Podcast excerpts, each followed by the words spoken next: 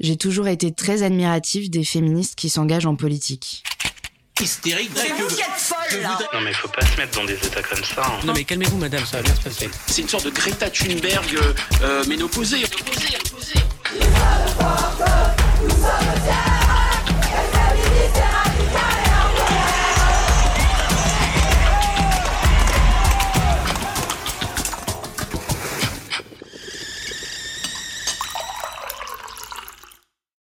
Quand je vois la manière dont elles sont exposées médiatiquement, quand j'imagine les pressions qu'elles subissent et les cyberviolences dont elles sont victimes, je ne peux pas m'empêcher de m'inquiéter pour elles.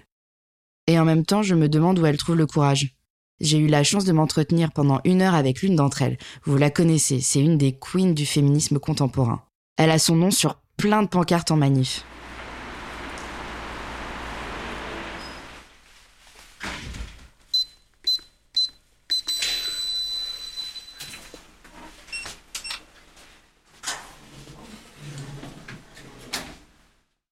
Je vous cache pas que je suis un peu stressouille. Enfin, intimidée. Je, je suis complètement en train de parler toute seule dans un ascenseur. On a parlé de son expérience de cyberharcèlement, de violence masculiniste, de backlash, mais aussi d'humour et de joie.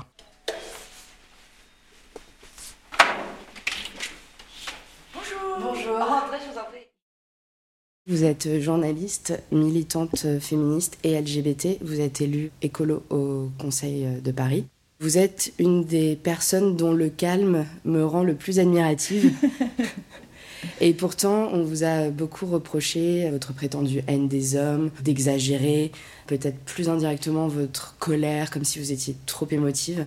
Vous êtes régulièrement la cible d'attaques antiféministes, à la fois dans les médias traditionnels et euh, publiquement et aussi en privé euh, sur les réseaux sociaux. Dès que vous prenez position, en fait, vous êtes placé au centre de polémique, vous êtes euh, souvent entêté sur Twitter pendant plusieurs jours. Est-ce que vous pouvez nous parler un petit peu de, de ce cyberharcèlement, nous décrire ce que c'est pour vous? Bonjour, merci de m'avoir euh, convié à discuter. Euh, C'est à la fois important de parler de ces choses-là et pas très simple en fait parce que le cyberharcèlement dont moi je suis la cible, c'est un cyberharcèlement euh, éminemment politique au sens où il euh, me vise euh, moi mais selon des mécanismes qui vont s'appliquer quelle que soit la personne en face pourvu qu'elle corresponde à certaines caractéristiques. En l'occurrence, dans mon cas, c'est beaucoup un cyberharcèlement qui repose sur du sexisme et de la lesbophobie, pour le dire un peu simplement. Ce qui fait que c'est compliqué de s'exprimer euh, à ce sujet, c'est que comme c'est très politique, comme c'est un mécanisme qui a des ressorts euh, politiques, la réponse, il est sans doute assez important qu'elle soit politique.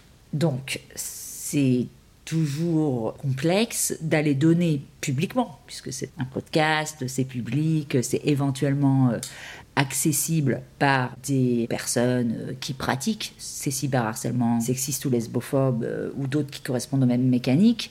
Et qu'est-ce que je leur donne, moi, de ça? Qu'est-ce que je donne comme réponse publique à ça? Est-ce qu'il y a une possibilité, en fait, de répondre sincèrement à cette question-là, c'est-à-dire de parler euh, émotion Est-ce qu'il faut rester dans une réflexion politique? C'est pas très facile parce que moi, j'ai pas l'habitude de me détourner euh, des questions et de toute façon, de manière générale, c'est jamais euh, quelque chose que je fais de répondre. euh, Enfin, je réponds vraiment toujours à ce que je pense, mais sur ce que je ressens, ça peut être un peu différent.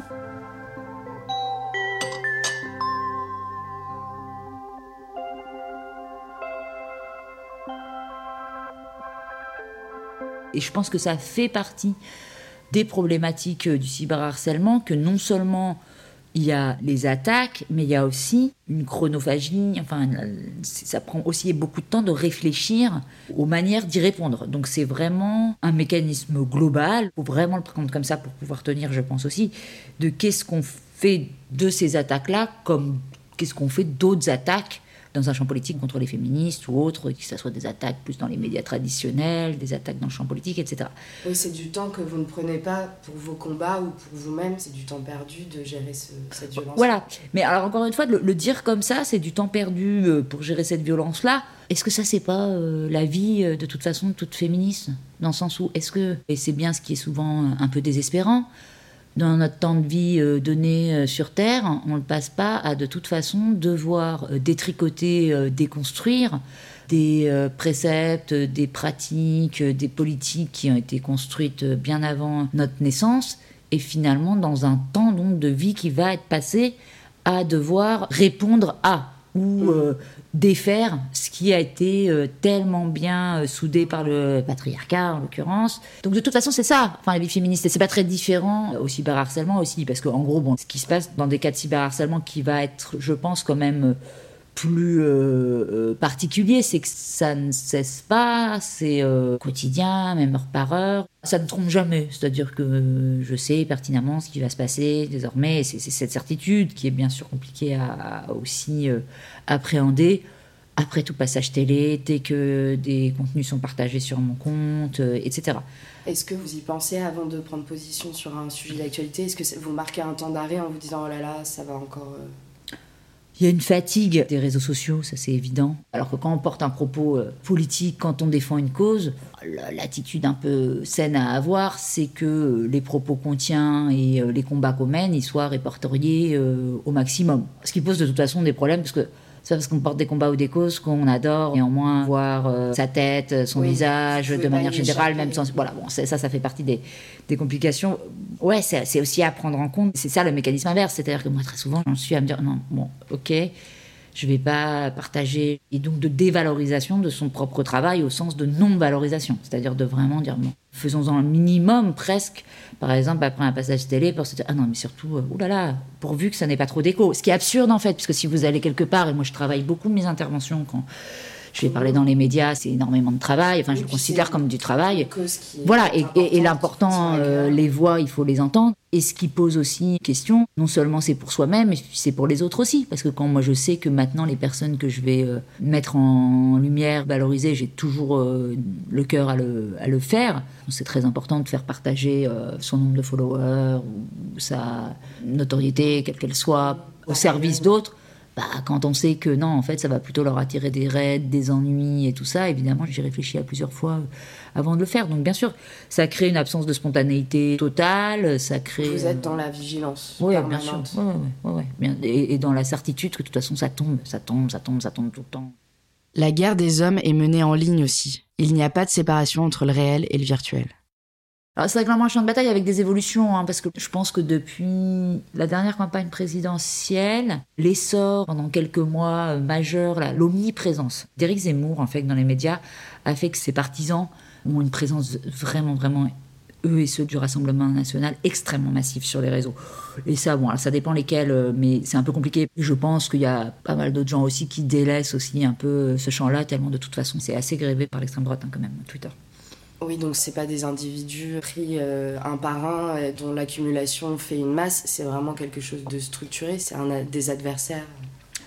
Oui, oui, oui. Enfin, alors après, c'est toujours compliqué de savoir comment euh, ça fonctionne exactement, mais bien entendu, oui, c'est complètement coordonné. Il faut pas non plus penser que c'est séparé. Il n'y a, pas de cloison non plus majeure entre les réseaux sociaux et le reste. Moi, les, énormes cyberharcèlements, par exemple, qui ont suivi mon élection à la mairie de Paris ou l'apparition de mon livre, en réalité, ils sont d'abord coordonnés par les médias. C'est-à-dire qu'il y a aussi une porosité entre le champ euh, journalistique plus traditionnel et le champ des réseaux sociaux.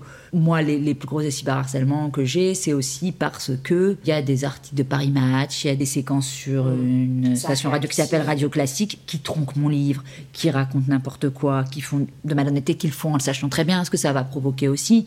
Donc c'est plus compliqué en fait parce que c'est pas que ça réactive, ça ne réactive pas les journalistes ou les médias, ils le font C'est-à-dire que pouvez faire un article, mettez un article dans Paris Match, mais la façon dont vous choisissez après de le formuler dans un tweet, de le concentrer, c'est ça pour moi l'immense responsabilité quand même des community managers, euh, de ces rédactions-là, etc. C'est tout média confondu. C'est volontairement rédigé, ce tweet-là, quand ils mettent Alice Coffin euh, dans leur tweet, ils savent que ça va. Et, et ça, mais c'est sans arrêt. C'est-à-dire qu'il y a des articles, ça n'a rien à voir avec moi.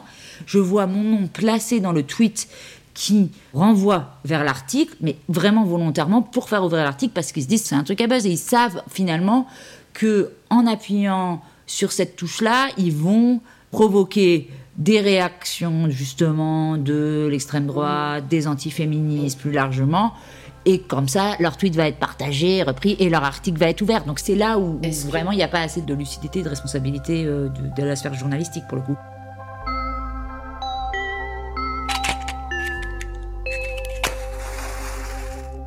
Est-ce que vous pensez que s'il y avait un petit peu plus d'empathie à l'égard des personnes, notamment euh, vous par exemple, ou d'autres personnes cibles de la part des journalistes, est-ce que vous pensez qu'on pourrait changer ces tactiques Se dire, il y a un humain derrière, voilà ce que ça peut créer? Oui. Alors la question de l'empathie, elle est centrale. Je pense c'est aussi un des plus gros dangers, en fait. C'est usant, c'est très dur, hein, vraiment. Et ça prend du temps de réflexion, très bien. Mais je pense que pour moi, vraiment, la douleur, c'est qu'est-ce que ça change dans euh, mon rapport aux autres, en fait? Qu'est-ce que ça provoque, justement, et c'est vous poser la question de savoir euh, qu'est-ce qui reste de l'humain, en fait, là-dedans. Et c'est vraiment ça. C'est-à-dire comment aussi on maintient un minimum euh, de confiance, de foi en l'humanité là-dessus, de voir, enfin, je veux dire, c'est tellement, euh, voilà. Vous parliez de 600 messages par jour, c'est ça C'est en permanence, c'est la nuit, c'est dans la poche tout le temps Ça dépend des moments, mais quand c'était euh, énorme, il y a eu des phases où c'était par milliers, hein, vraiment, euh, que ça arrivait. Après, c'est pas juste en fonction de quand vous passez un certain stade, ça n'est plus seulement, on pourrait se dire, ah bah, si je me mets un peu en retrait quelque temps, ça va baisser. Non, parce que que j'intervienne ou pas, bien sûr que ça multiplie euh, les commentaires quand j'interviens euh, à la télé ou autre, mais c'est même si j'interviens pas, en fait, c'est sans arrêt, sans arrêt. Une fois que vous êtes devenu une figure euh, identifiée d'une certaine lutte, bah, quels que soient les sujets qui sortent, vous allez être alpagué ou ils vont parler de votre cas. Soit vous dites quelque chose, ils vous le reprochent, soit vous dites rien, on vous reproche de rien dire, de toute façon. Donc, c'est, c'est- Oui, c'est- c'est la, la double peine, on, Voilà. vous pouvez jamais gagner.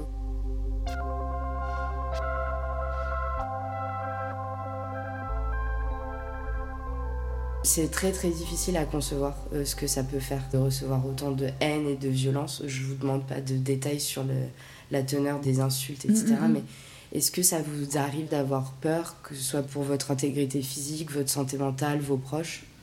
Alors la peur, bien sûr que c'est de, cet ordre-là, et c'est très euh, anxiogène en fait comme mécanisme, mais c'est plus lié à une intranquillité en fait euh, complètement euh, permanente. Parce que le souci c'est ça, c'est que moi c'est mon travail, c'est mon activité quotidienne de militer, de faire de la politique. Vous savez, c'est comme si vous alliez au boulot tous les jours et vous savez qu'en fait vous êtes dans un climat de harcèlement. C'est-à-dire que quoi que vous fassiez, et c'est des mécanismes ça qui évidemment sont similaires à ce qu'on peut vivre en termes d'harcèlement vécu dans une entreprise. Et oui, c'est évidemment, ça a été étudié, c'est générateur d'énormément euh, de stress et euh, d'anxiété parce que votre activité, elle est sans cesse sous un regard qui ne pense qu'à vous casser, qu'à vous détruire, à faire en sorte que vous craquiez en fait.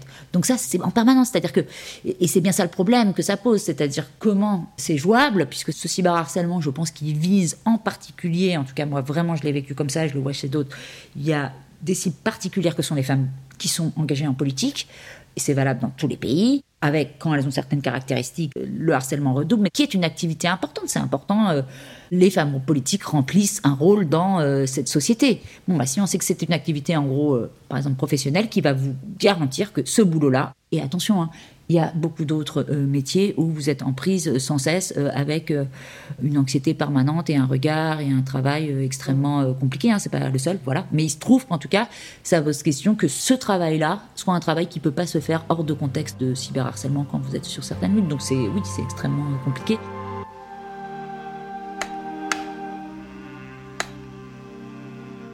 Alice Coffin parle ensuite de son rapport à la peur en tant que militante. Et moi, je me dis en mon fort intérieur que celles qui survivent en politique doivent justement être celles qui de base n'ont pas peur.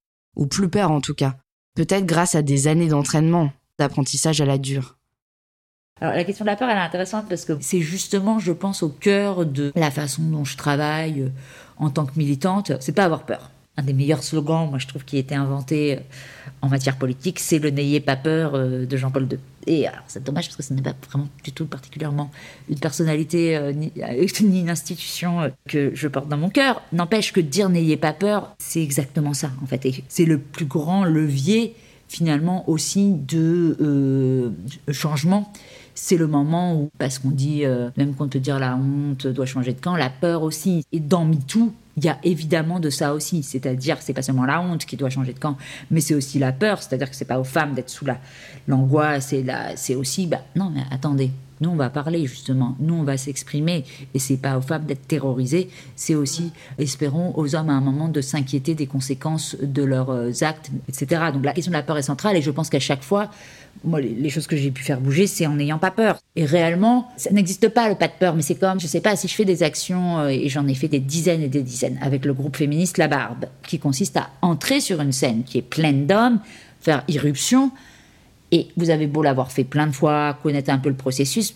c'est pas vrai que j'ai pas le trac, c'est plus de l'ordre du trac, mais c'est de l'ordre aussi de la peur. Ouais, il y a une, et c'est pas, ça n'empêche pas d'y aller. Donc, ce que je veux dire, c'est que c'est, c'est quelque chose à surmonter aussi, c'est savoir euh, qu'est-ce que c'est exactement la peur ou, est-ce que c'est un désagrément et est-ce que c'est quelque chose à payer, mais ce que je veux dire qui va pouvoir être aussi valable pour, encore une fois, plein d'autres activités qui font que souvent, bah oui, euh, c'est l'action aussi qui provoque euh, l'appréhension. Et il y a toujours cette tentation de se dire pourquoi je me suis lancé dans ce truc-là, pourquoi je fais ça?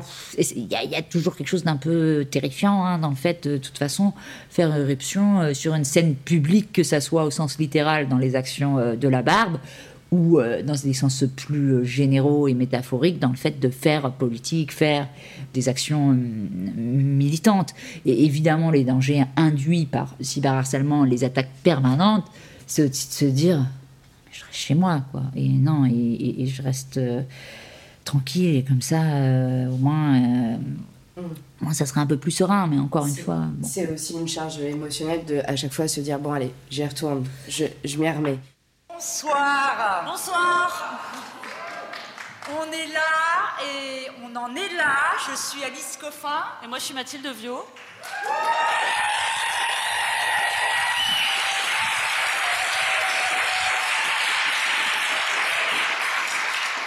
On a organisé cette soirée. Ça va bien se passer avec l'Observatoire des violences sexuelles et sexistes en politique.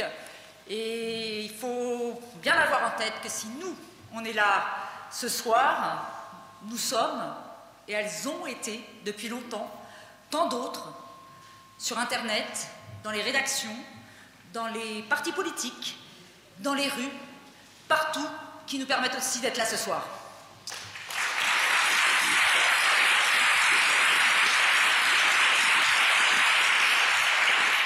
Nous, on estime que notre rôle à l'Observatoire, c'est de porter le combat spécifiquement dans la sphère politique.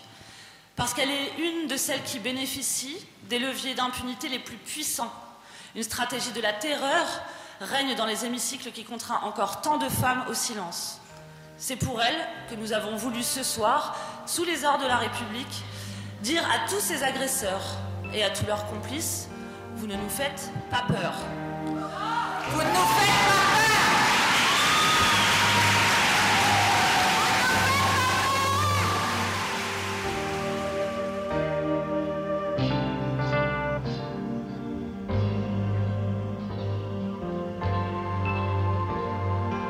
Et je, voudrais aborder la question aussi de la violence masculiniste, du terrorisme masculiniste même.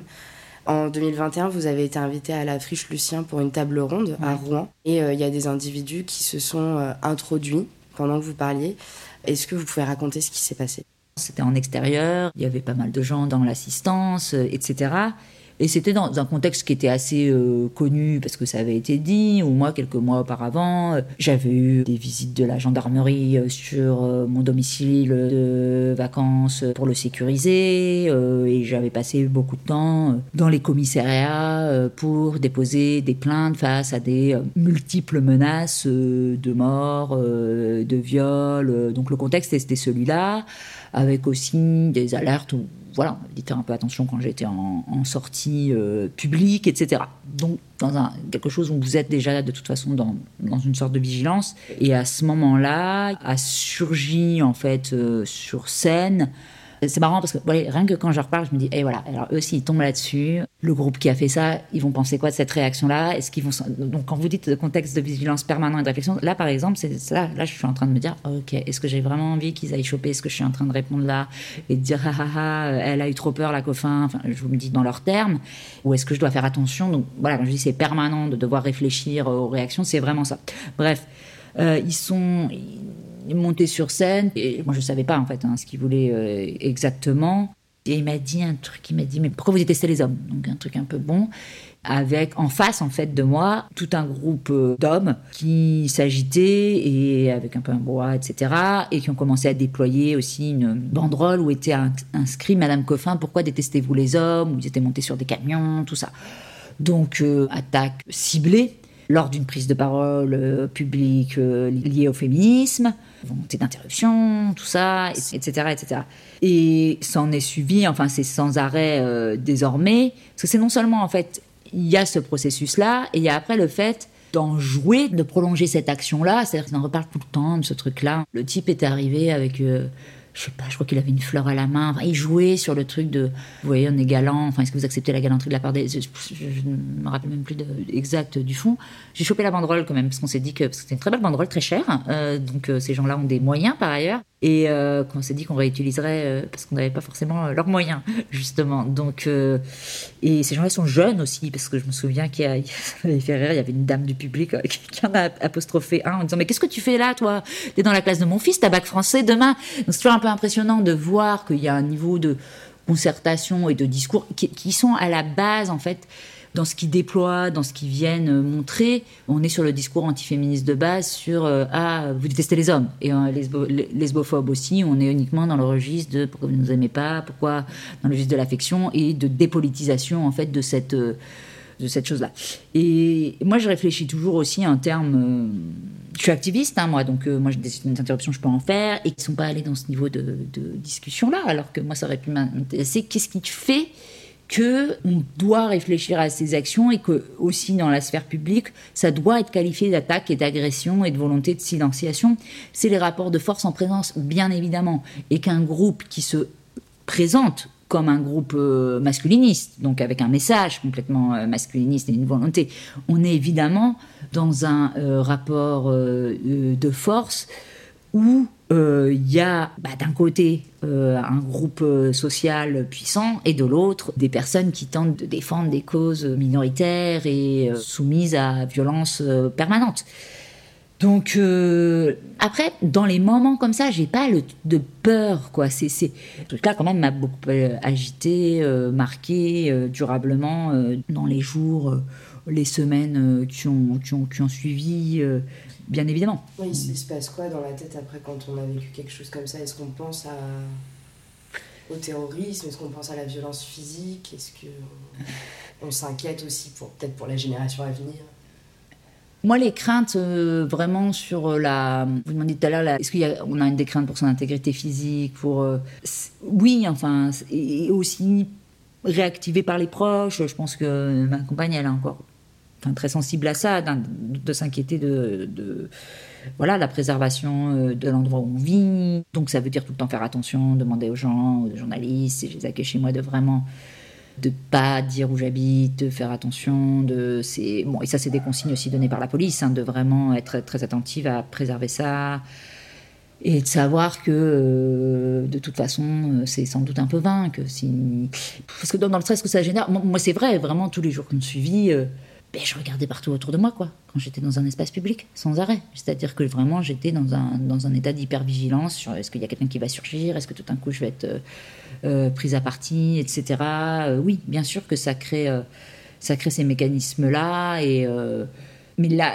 c'est compliqué parce que vraiment, le, dans le même temps, mes actions, tout ça, ça repose sur le fait de ne pas avoir peur. Et réellement, je n'ai pas peur, par exemple, d'aller. C'est pas du tout quelque chose qui me fait peur, voilà, d'aller m'en prendre à des personnes qui ont du pouvoir ou autres.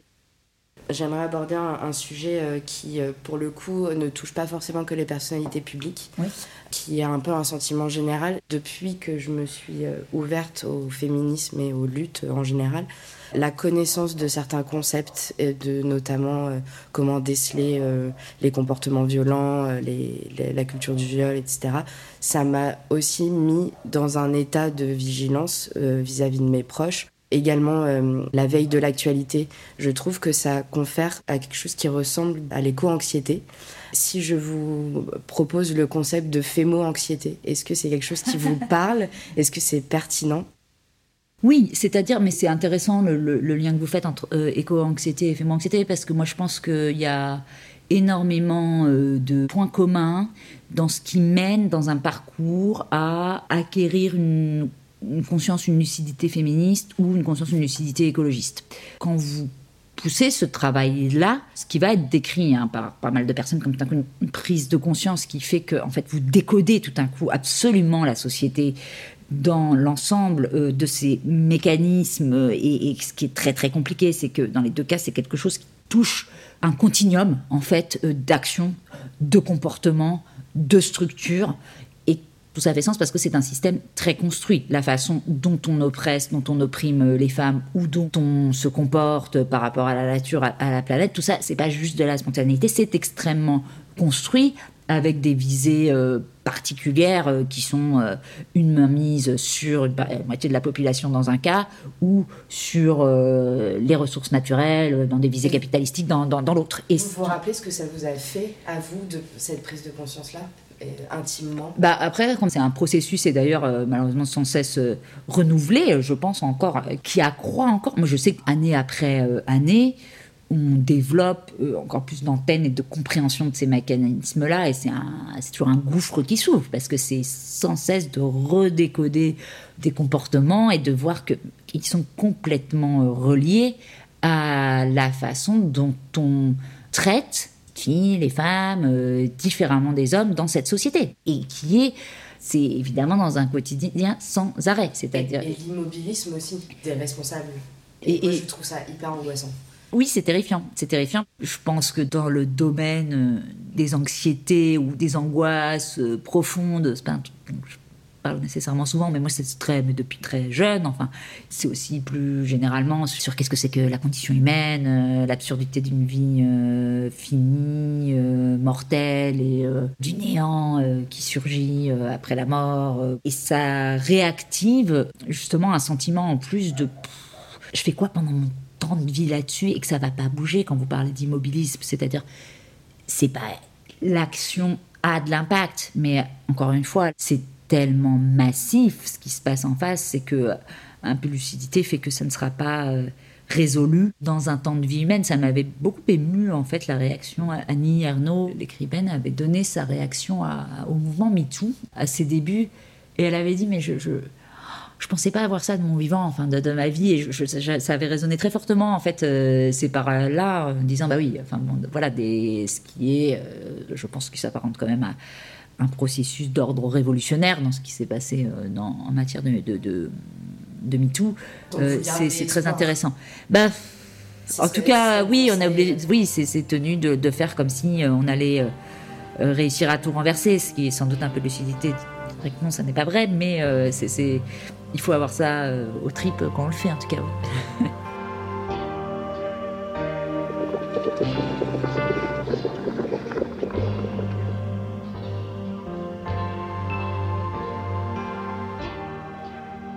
J'aimerais aussi me concentrer sur les émotions des adversaires politiques, si vous voulez bien. Pourquoi est-ce que euh, le mot lesbienne fait encore peur? Ça, c'était vraiment euh, une découverte aussi sans cesse prolongée alors il y a deux manières de le dire. Soit de dire euh, à quel point le mot lesbienne fait peur, ou à quel point c'est son pendant, et c'est le pendant, euh, disons, euh, énergétique, à quel point le mot lesbienne est un formidable levier et un formidable outil dans le vocabulaire même. Tant mieux si ça terrorise le patriarcat de dire qu'il y, a, des lesbiennes et qu'elles sont, elles sont nombreuses sur cette planète. Parce que c'est vraiment la pratique, la politique, être lesbienne qui vient euh, quand ça s'est posé en termes euh, vraiment euh, de conscience politique aussi et lié à un état donné de la, société, que ce que moi je, crois très fort dans le fait d'être lesbienne et pas du tout dans un truc de dire ah, c'est parce que j'aime pas coucher avec des mecs et je préfère les femmes. Enfin, pour moi, c'est vraiment pas de cet ordre-là. C'est vraiment un mode de vie, une réponse une attitude politique qui correspond à un, un état donné, à l'instant T en tout cas, qui se prolonge depuis maintenant très longtemps, de la société et de sa domination euh, par les hommes. Donc, euh, c'est une résistance. Donc le dire, c'est venir saper en fait complètement les fondements de ce, de ce système-là, qui est un système qui repose à la fois sur la binarité euh, entre hommes et femmes et les rôles différents qui leur sont assignés, et puis sur l'hétérosexualité. qui font que ces rôles euh, différents confiés à chacun euh, des genres euh, doivent par ailleurs s'articuler dans une complémentarité et surtout dans une asymétrie évidemment totale dans les fonctions qui sont assignées à chacun ou à chacune dans, dans cette société-là. Donc ça, ça vient complètement saper les structures-là de ce contrat qui a régi les sociétés pendant très très longtemps, qui continue à le faire bien sûr que c'est menaçant. Euh, voilà, c'est bien sûr que c'est menaçant et bien sûr qu'il y a c'est très intéressant qu'un des groupes lesbiens euh, des États-Unis se soit appelé euh, The Lavender Menace aussi. c'est très intéressant, c'était aussi pour d'autres raisons, mais c'est très intéressant que ça reste une force de frappe politique très forte en fait d'utiliser le mot le mot lesbienne. Après, alors ce que ça génère aussi, c'est-à-dire que ça aussi c'est de la perception, c'est pas chez tous, mais quand même chez énormément il y a aussi dans les réactions individuelles que moi j'ai en face de moi, de collègues politiques euh, ou autres, bien sûr qu'ils me voient d'abord comme une lesbienne. Mais quand ils voient d'abord comme une lesbienne, c'est pas euh, ah elle est homosexuelle et tout ça. Je pense que c'est euh, j'emploie à dessein ce terme-là à ce moment-là plutôt que lesbienne. Ça, ça peut encore générer chez, chez, un certain nombre hein, vraiment de, personnes aussi des réactions vives. Je crois que c'est pas ça. C'est bien au-delà. C'est aussi c'est une apparence physique, c'est et d'ailleurs, enfin, c'est permanent, moi, mais ce qui est très usant, c'est-à-dire que vous êtes sans arrêt ramené à votre physique, vraiment, vraiment. Et, par exemple, quand on parle de cyberharcèlement, c'est des énormément de montages, donc de mon visage, de distorsions, de ajouts qui lui sont faits, de la moustache à autre, etc. De euh, c'est parce que vous troublez l'ordre établi et la vision qu'on aimerait avoir d'une femme bien rangée qui correspond C'est compliqué les attaques sur le physique, hein, parce que à quoi ça renvoie? Alors c'est un truc de base de cours de récréation hein, aussi, de dire machine elle est moche ou machine elle est... Qui, est tout le temps ça, hein, qui est sans cesse réactivé, réactivé sur la mocheté. La mocheté, il y a eu récemment un, autocollant euh, déployé par... Euh, euh, le groupe d'Alain Soral qui s'appelle Égalité et Réconciliation, donc vraiment les l'extrême droite, droite, droite, qui euh, faisait un autocollant avec marqué le féminisme c'est pour euh, les moches, avec ma tête, celle de Sandrine Rousseau, de Caroline Dehaas et de, de Diallo. Et ça, ce, truc de la mocheté, de renvoyer, je veux dire, c'est sans arrêt, c'est tous les jours, je, compte plus les, messages qui sont dans ce registre-là de l'attaque physique, qui vont de la laideur au, trou, au troublon, au boutin, j'en sais rien, vous pouvez imaginer euh, tous les qualificatifs. Et il martèle beaucoup là-dessus. Alors c'est intéressant parce que c'est d'aller chercher, ça je pense que c'est pas encore assez réfléchi sur l'utilisation d'une norme qu'ils édictent de ce que serait l'apparence physique euh, adéquate, euh, qui a une vieille ancienne, hein, qu'on a toujours utilisée contre les, les, les, femmes euh, féminismes identifiées comme telles, de les renvoyer à la apparence physique, encore plus évidemment parce que ça ajoute la lesbophobie quand c'est pour les lesbiennes, ça va vraiment chercher sur les caractéristiques de visage, de corps de la personne. Et oui, bien sûr que c'est une, c'est très bien. Ouais. Écoutez ce qu'écrit Rose Lamy, alias Préparez-vous pour la bagarre, dans sa newsletter bimensuelle. Les haineux savent où ils tapent.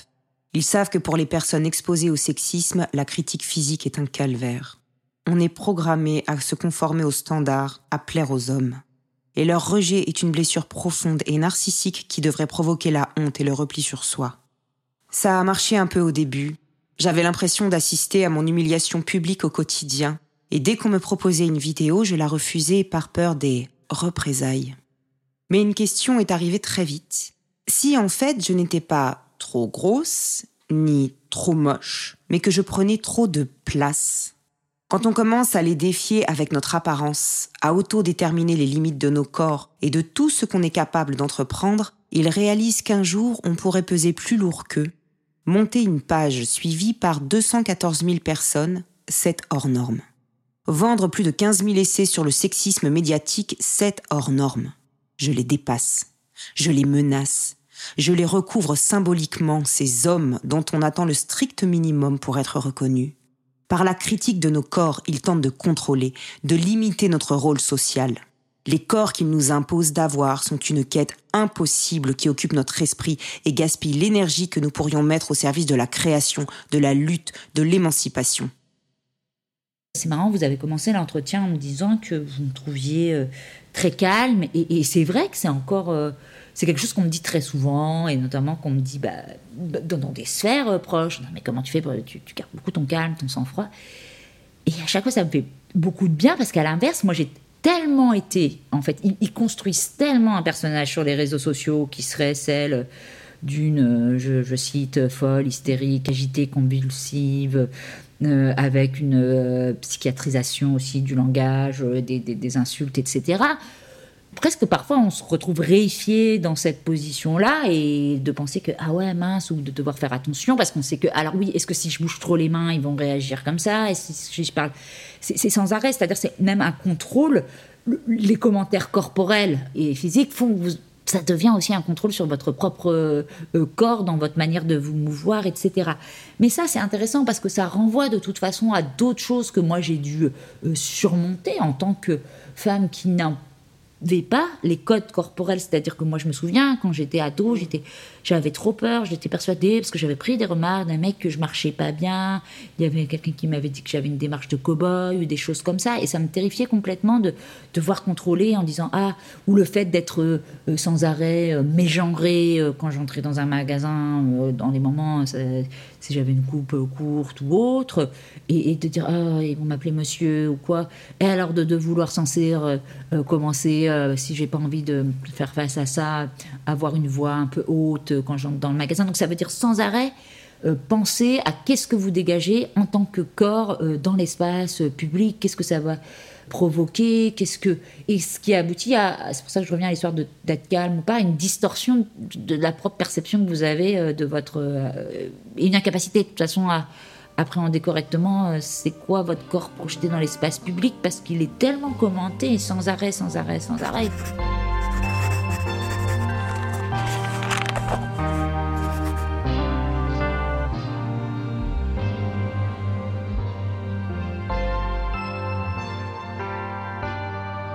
Le backlash, théorisé par l'américaine Suzanne Faludi, c'est une forme de contre-coup des mouvements progressistes pour l'égalité des droits. C'est une réaction conservatrice violente qui intervient après une grande avancée sociale. Un pas en avant, trois pas en arrière, vous connaissez. MeToo et Trump aux US, Balance ton port et Darmanin en France, par exemple. Le backlash peut s'expliquer notamment par la peur du changement, la peur de perdre ses propres privilèges. J'en ai parlé rapidement avec Marthe et Clara en session de collage à l'échelle de la rue. des fois, j'ai remarqué aussi dans les collages de statistiques, ah les gens arrachent juste les chiffres. Les chiffres, ah bah, ils aiment pas, c'est la réalité, ils aiment pas. Ils ont peur. Ah, ils ont peur de, de bah regarder les choses en face, quoi. Clairement. Bah, quand tu colles, euh, et 96% des violeurs sont des hommes. Oui, mais pas nous, les hommes. C'est là, euh, mais vraie histoire, il y avait cette stat sur Twitter. Et il y a un mec qui a répondu Je comprends pas comment vous pouvez dire que 96% des hommes sont des violeurs. C'est là, elle dit vraiment pas ça la stat. Elle nous dit Vraiment, moi je suis nulle en maths, mais alors lui, c'est un stade. Oui, il a inversé le truc. Il a inversé le truc, tu vois. J'étais là, bien que non, 96% des hommes sont des violeurs, on s'en sortirait pas du tout sinon. Ce qu'elle dit, c'est que sur. Sur tous les violeurs, il y en a. 100 personnes violé, il y en a 96 qui étaient des hommes. Est-ce que c'était toi Non, il y en a. Ouais, donc les gens qui décollent derrière, derrière cette action de, de décollage qui est aussi de la silenciation de la parole, c'est de la peur Ouais. ouais, ouais. Je pense que c'est de la peur et c'est du. ça gêne en fait. Oui, c'est ça. T'as pas envie de sortir de chez toi et de voir que qu'une femme sur deux euh, se fait harceler dans la rue parce qu'une femme sur deux ça veut dire que il y a ta meuf et il y a ta petite cousine et il y a enfin tu vois je pense que c'est aussi ce truc et puis ça veut dire que ça arrive souvent et toi tu le vois jamais et tu fais jamais rien et donc je pense que c'est ce truc de ça te ah, ça, ça te responsabilise en fait enfin ça ouais, ça t'oblige à regarder un peu ce qui se passe en face et t'es un peu obligé de prendre conscience de l'ampleur du problème. Et je pense que t'as pas envie parce que c'est un problème qui est. Enfin, c'est désagréable, c'est bah, comme les, les choses sur le réchauffement climatique. C'est ça, tu vois. On quand pas envie... un mec, tu te sens mis en cause, tu vois. C'est comme quand tu vois des trucs genre euh, des, des collages euh, anti-racisme et t'as as des personnes blanches qui sont en mode euh, ça, ça me heurte et de ça. T'es là, oui, mais peut-être qu'il y a une bonne raison pour ça. Peut-être qu'il faut se faire un peu chambouler aussi Oui, puis un peu d'empathie, il va pas te te tuer, quoi. Et au contraire, euh, prends conscience des choses et. Bah, c'est ça, tu vois. Et aide-nous. à aide-nous, de la merde, ouais, c'est ça. Mais c'est ça, les mecs qui disent. Euh, moi, j'ai jamais aucune pote qui m'a raconté euh, que c'était fait emmerder dans la rue. T'es là parce que tes potes sont, se sont pas en confiance pour te le raconter, mais présente-moi des potes qui se sont jamais fait dans la rue, s'il te plaît, parce que toi, j'aimerais bien vivre le même. Si tu les écoutais, tu te rendrais compte qu'elles ont plein d'histoires. Oui, c'est plein. Peut-être que toi-même t'en fais partie ces histoires, tu vois, mais ça c'est. ça, c'est encore une remise en cause pour laquelle ils ne sont pas L'étape suivante. J'ai voulu en parler avec Alice Coffin à l'échelle du débat public. Quand vous voyez toutes ces paniques morales autour du wokisme, autour de la figure de Sandrine Rousseau, qui énonce des faits hein, simplement sur la question de, l'image viriliste de la viande, est-ce que euh, vous vous dites, est-ce que c'est pas eux finalement qui réagissent de façon totalement déraisonnable avec leurs émotions et est-ce que on leur fait peur?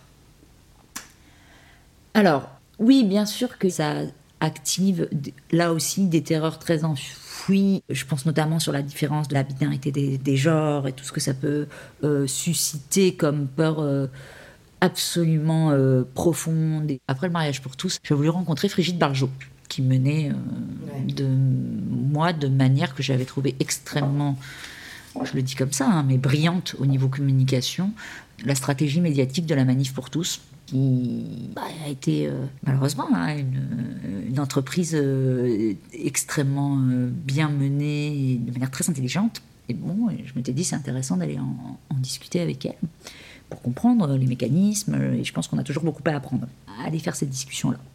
Et justement, elle, nous avait dit, Frigide Barjot, à ce moment-là, que c'est de toute façon, ok, elle avait senti qu'elle pouvait activer des choses avec cette histoire de mariage pour tous, mais ce qui était le plus profond, c'est quand ça touchait, par exemple, la question de la binarité des genres, euh, bah, allait toucher quelque chose d'absolument profond qu'elle avait elle-même pas réalisé, sur lequel elle pouvait vraiment susciter des mouvements qui jouaient sur effectivement euh, des terreurs euh, presque ancestrales, euh, de choses là-dessus.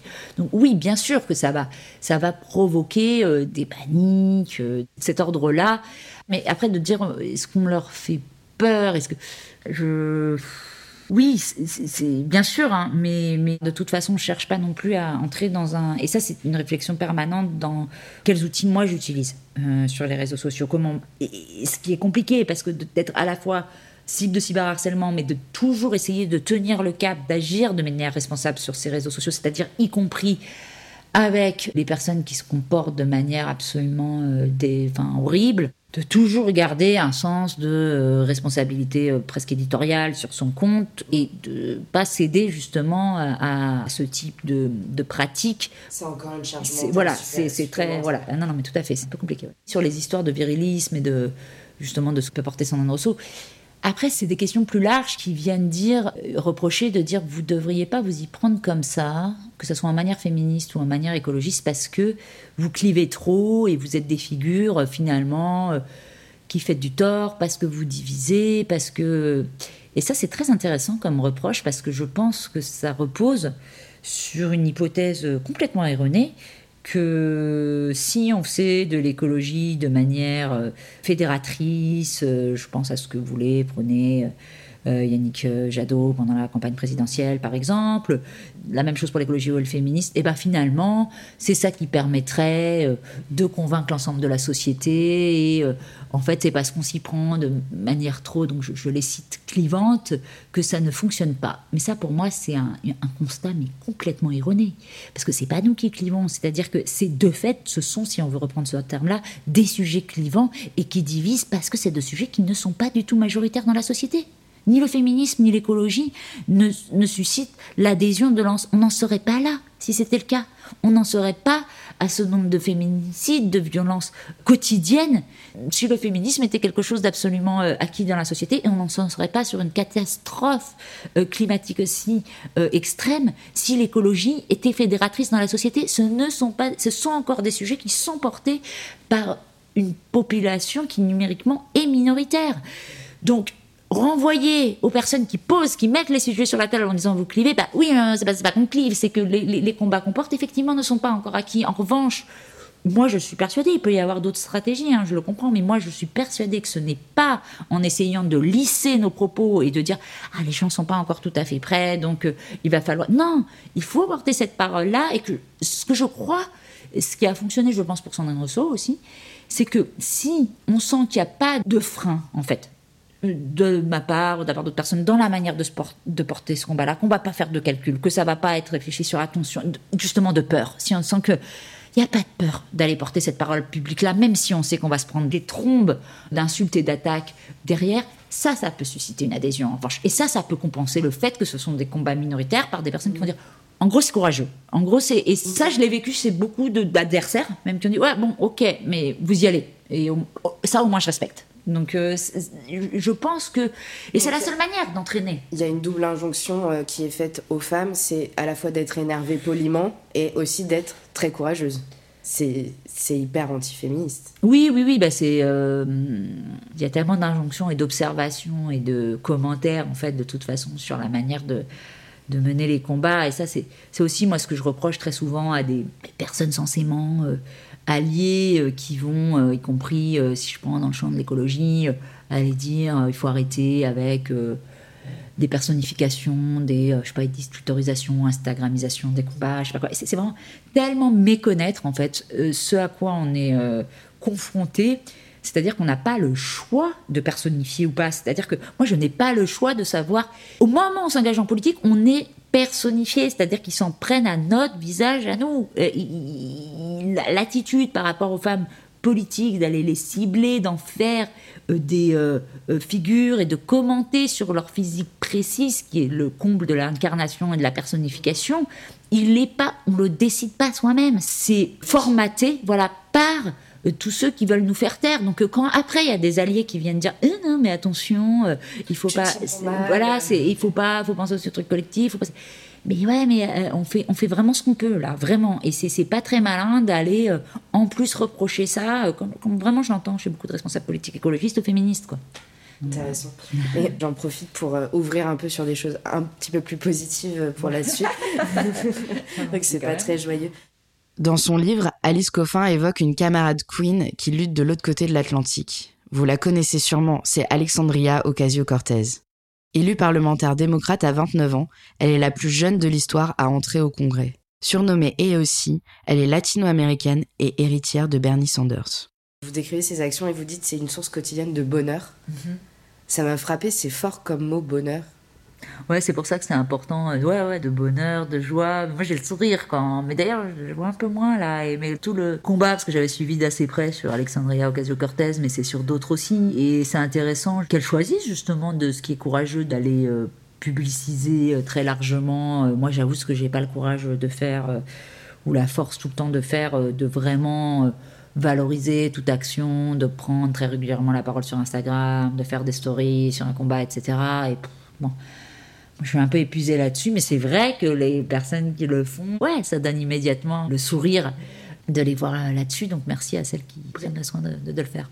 Il y a de la joie dans, le, dans la lutte. Oui, bah, ça serait pas possible sans ça. C'est l'activisme et le combat politique collectif, c'est-à-dire le fait aussi de faire avec euh, d'autres, même si souvent on n'est pas euh, nombreuses ou quoi, mais quand on coordonne des actions, quand on y travaille euh, ensemble, bon, bah, c'est la source de beaucoup de joie, c'est la source de beaucoup de rire aussi quand même, parce qu'évidemment il y a un décalage permanent entre ce qu'on mène et puis les réactions autour, et c'est évidemment un carburant extrêmement puissant. Vous avez beaucoup utilisé l'humour, avec la barbe notamment. Pourquoi, à votre avis, la position moqueuse ou même l'humour misandre est une arme si puissante, à la fois politiquement et pour soi-même aussi. Alors je pense que, parce qu'au-delà d'un truc féministe, c'est une attitude aussi qui est très liée à un comportement de femme, et femme au sens de ce qui a été construit sur le féminin. On regarde et en creux de ce qui a été construit sur le masculin, qui est quand même un truc de sérieux et de performance du sérieux, en fait, de performance permanente de la respectabilité, de la crédibilité, de comment il faut apparaître, du fait de porter une cravate à une certaine manière de parler. Et je veux dire, c'est ça aussi le décalage quand on intervenait avec le groupe là-bas dans ces parterres d'hommes et quand aussi on ironisait sur leur langage aussi. Je pense que dans la masculinité, il y a aussi cette construction complètement artificielle de ce que c'est que le sérieux, la crédibilité, qui vise à pallier, franchement, très souvent, l'absence totale de travail et le fait que c'est complètement artificiel que euh, ça soit seulement des hommes. Il n'y a aucune raison qu'il y ait seulement des hommes qui soient voilà, dans, le pouvoir. Donc il faut bien trouver une justification à ce pouvoir-là, au fait que ce soit les hommes qui occupent toutes ces place-là. Et cette justification, elle passe notamment par une performance, au sens de ce que peut donner Judith Butler au terme performance, du sérieux et tout ça. Donc à l'inverse, arriver avec une ironie, le fait d'aller dans une caricature de ces euh, attitudes-là, de les dénoncer par la blague, etc., c'est en soi un acte politique. C'est en soi aussi le fait de dénoncer, de faire vraiment le roi nu, de dénoncer le caractère complètement artificiel de l'apparat de la masculinité sérieuse et digne de crédit pour occuper euh, les fonctions euh, de pouvoir, etc. Donc c'est en soi un acte politique aussi d'y aller avec un tranchant d'ironie qui permet de vraiment briser euh, en éclats la paroi de verre ou le plafond de verre de justement la masculinité dite sérieuse, quoi, et qui est complètement bidon, en fait.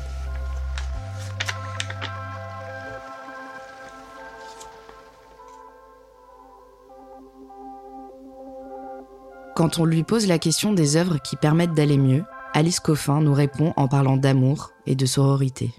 Alors, euh, écoutez, moi je suis tellement euh, amoureuse des fleurs bleues que je recommande toujours d'abord les travaux de Sylvia Casalino, avec qui j'ai la chance de vivre, et qui a fait un film qui s'appelle No Gravity, qui, euh, dans le pitch pourrait être que c'est sur les femmes astronautes, mais qui en fait est un peu plus large, même si, comme elle était ingénieure spatiale, elle s'est occupée de effectivement comprendre pourquoi la conquête spatiale avait été un domaine du masculin et comment, bien plus au-delà, et avec une réflexion aussi qui me permet de citer d'autres, une autre penseuse qui s'appelle Donna Haraway, comment on a construit le pouvoir masculin était lié à la construction de standards du masculin et de, on parlait euh, tout à l'heure justement du sérieux ou du rôle et du discours euh, à tenir quand on veut avoir euh, les attributs du pouvoir et que là aussi tout ça est matière de construction de standards.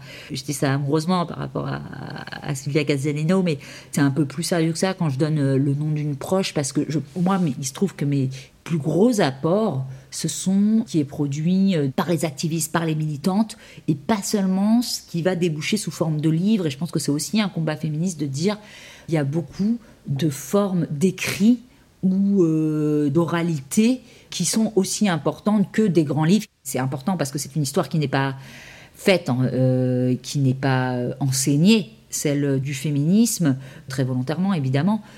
Or, c'est extrêmement important d'avoir en tête ce qui s'est fait avant, ce qui s'est produit avant et ce qui est souvent extrêmement euh, puissant, euh, etc. Donc moi, j'aime beaucoup aussi euh, consulter les archives qui sont les archives lesbiennes en France et dont je recommande vraiment la visite par ailleurs, mais regorge justement de textes importants qui sont souvent aussi liés à l'activisme. C'est-à-dire pour moi un tract, un, ça va me produire autant d'effets que parfois tout est important. Hein. je veux je ne mets pas en comparaison. Donc je recommande vraiment d'aller tout le temps voir ce qui peut se produire à l'étranger euh, et dans d'autres pays. Ça donne du réconfort de savoir qu'on s'inscrit dans une histoire et qu'on n'est pas seul? Oui, alors c'est toujours des réactions bizarres. C'est à la fois, oui, euh, bon, ça donne du réconfort, et à la fois c'est, oh là là là là, mais ils ont déjà dit tout ça, et c'était déjà comme ça, et on est en train de continuer un combat qui dure depuis des décennies et des décennies et elle disait pas autre chose en 1970 ou elle disait pas autre chose même euh, bien plus tôt avant. Donc euh, oui c'est compliqué mais c'est pour ça quand je dis se replonger dans les écrits ou autres de reprendre même bien plus anciennement que les années 70 de reprendre des textes de Louise Michel par exemple hein, mais pas seulement sur le féminisme sur l'ensemble des combats qu'elle menait c'est évidemment extrêmement euh, bah, galvanisant quand même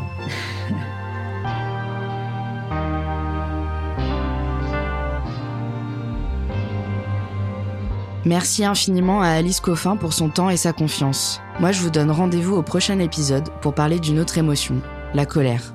Cette émotion bien légitime quand on a conscience des injustices, mais qui nous vaut souvent d'être taxé d'hystérique. Comment ne pas se laisser bouffer la vie par la rage? Comment la transformer en force motrice? J'aurai la chance d'en parler avec Roseau, une colleuse et activiste anonyme. Coucou, c'est moi. Je suis vraiment, vraiment nulle. J'ai oublié de vous dire que j'avais aussi eu la chance de parler avec Louisa Donna. Vous la connaissez peut-être, c'est elle qui met l'ambiance euh, sur les chars en manif et elle a toujours un outfit incroyable. À côté de sa vie d'artiste, elle est aussi psychologue spécialisée dans l'accueil des victimes de violences sexistes et sexuelles et elle va nous parler de ça. Bisous, à dans deux semaines. Je suis Judy Calpero et je vous remercie d'avoir écouté Allumettes et Tasse de thé. Si le podcast vous plaît, n'hésitez pas à partager à vos potes, à vos proches et collègues, commentez, likez, abonnez-vous à la newsletter et suivez-nous sur Instagram. Ce podcast est un espace ouvert à tous, même aux hommes cisgenres hétéros. Prenons la parole et faisons la révolution par les émotions, tous ensemble. Dites-nous quelles émotions la discussion vous a procuré. Partagez-nous vos tips pour gérer vos craintes et angoisses.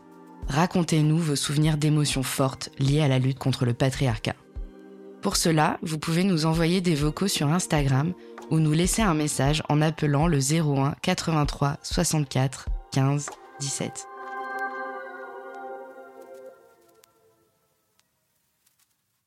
Cette série est produite par Mia Productions, enregistrée par William Agasvari. Le sound design, montage et mixage sont réalisés par Antoine Ollier.